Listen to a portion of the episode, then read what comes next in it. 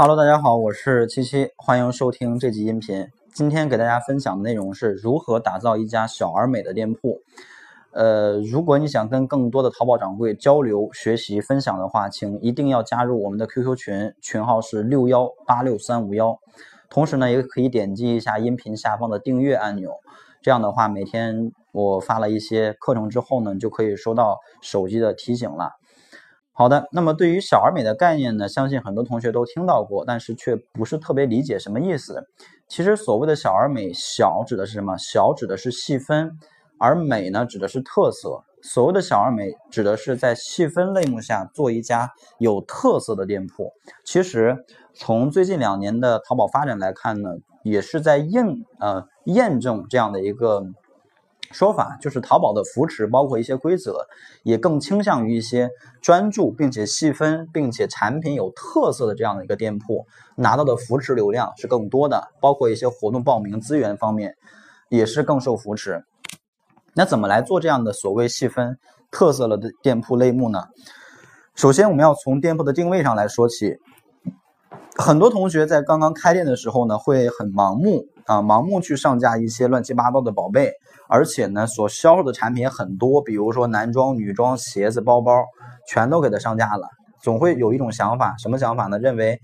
哎，我店铺里边上传宝贝多了以后，东边不亮西边亮，对吧？我包包卖不出去，我卖双鞋子，鞋子卖不了，能卖个衣服，总总会有人。能够来到我的店铺，看到我的产品，喜欢上我的产品，对吧？可能会是这样的一个想法，但实际上实际结果却并不如此啊！实际结果可能，实际结果可能是这种店铺，呃，做了很长一段时间也不会有什么流量和访客，因为本身这与淘宝的一个扶持以及呃发展方向就是不一致的。而如果我们换位思考，如果你是一个消费者，你会不会在一家呃从来没有购买过的店铺？同时去购买几件衣服呢，或者同时去购买几件产品，衣服、鞋子都去买，对吧？这本身也不专业啊，而且对于消费者来讲，我们会感觉这个店铺像是一家杂货店一样，所以呢，这种方式肯定是不行的。而应该怎么做呢？而应该做更精准化的定位。所谓精准化，指的是，比如我就是卖女装的，而且女装下边呢，我也要有一个很细分的定位，比如我就是做专门做大码女装。啊，专门做大码的运动女装，或者说专门做大码运动的中低端价位的女装，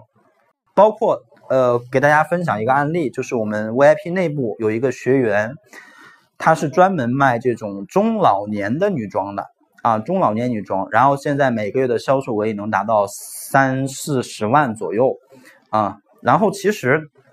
他店铺我经常跟他交流，我说为什么你能够做到？你可以很快做到这个，呃，三四十万的这样的一个交易额。他说：“我觉得我也没有掌握太多淘宝的技巧，呃，唯一我觉得我有优势的地方就是我的货源。首先呢，我自己是工厂，嗯，并且线下一直都是做的这种产品。其次就是，呃，我觉得我符合老师说的这个小而美的店铺定位，因为他店铺里边有大概四五十个款式，然后这些款式呢，全都是这种中老年女装，就是大概。”呃，四十五岁往上这个年龄段穿的，并且它的产品的质量非常的 OK。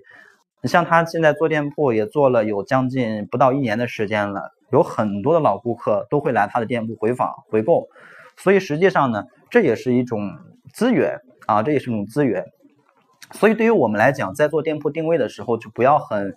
像一个杂货店一样乱七八糟，什么东西都去卖。而是应该做细分化，比如说我卖男装，我就专门卖男装，或者我只卖女装，只卖鞋子，然后再按照，比如按照这个，其实细分从几个方向来细分，我给大家大概说一下啊，比如从年龄、从价位、从风格，还有从这个款式，从大概这几个角度上来细分。首先年龄，你是做十八到二十四的，还是二十五到三十的，还是三十到三十五呢？因为每隔几个年龄的话。其实消费人群他的这种购买的这种消费需求就不太一样了，对吧？从年龄上分，从这个价位上来分，是做中低端的，还是中端，还是高端？是做欧美风格、韩版风格，还是运动风格，还是休闲风格？啊，要做细分下的这样的一些产品，细分做好之后，我们来做特色产品。所谓特色呢，就是其实就是款式的一个优质。那你能不能去保证？比如我是做代销的，那你要去跟你的这个供应商去沟通，就是他那边的一个产品的上新迭代速度怎么样？你不能说两三个月才上一次新款，对吧？其实对于像服饰鞋包这种类目，店铺的上新频率也是很重要的一个参考指标，因为本身这种类目它就是需要产品的迭代升级的。而如果你的店铺从上架之后就是这些款式，一直到两三个月甚至三四个月都没更新过，那这种店铺本身就是一个在淘宝看来就是不健康的店铺。所以呢，对于产品的上新速度也要去考核。其次就是当我们去做了店铺的产品发布之后，呃，我建议大家去做一下测款这件事情，就是。呃，运营过一段淘宝的店铺的同学应该有发现，店铺里边可能大多数的宝贝都不会成为爆款，啊，只有那么少部分，可能百分之二十，甚至百分之十，甚至百分之几的宝贝能够有一个不错的销量。那这种情况下呢，我就要去提前做这个测款的工作，我要去知道哪些款式有爆款的潜力，然后我针对这些款式去重点的推广和优化和这个营销策划包装。对吧？而不是把我有限的精力平均分配到每一个宝贝上面，这这些宝贝里边可能只有那么两三个能达到成爆款，其他的宝贝都是一些陪衬，但是呢，也耗费了我大量的精力。而如果我们做了测款这件事情的话，就可以大量的避免这种无效的工作了啊！而且呢，我们测完款之后，测款的目的是什么？测款的目的是要去测试出来哪个款式或者哪些款式。是更受消费者喜欢的，就是更多的看这个点击率，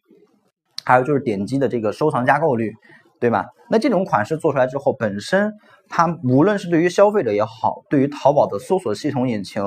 抓取也好，它都会认为你是一个优质的产品，所以也就做到了细分类目下的优质产品了。所以呢，这就是今天给大家分享的一个小而美的店铺的一个概念和模式。呃，收听完音频之后呢，可以点击这个右上角的分享按钮，把这个音频呢分享到你自己的微信朋友圈，然后添加我的微信号码幺六零七三三八九八七，我会送给大家一份二十一天打造赚钱网店的这样的一个思维计划。好的，这期音频咱们就讲到这里。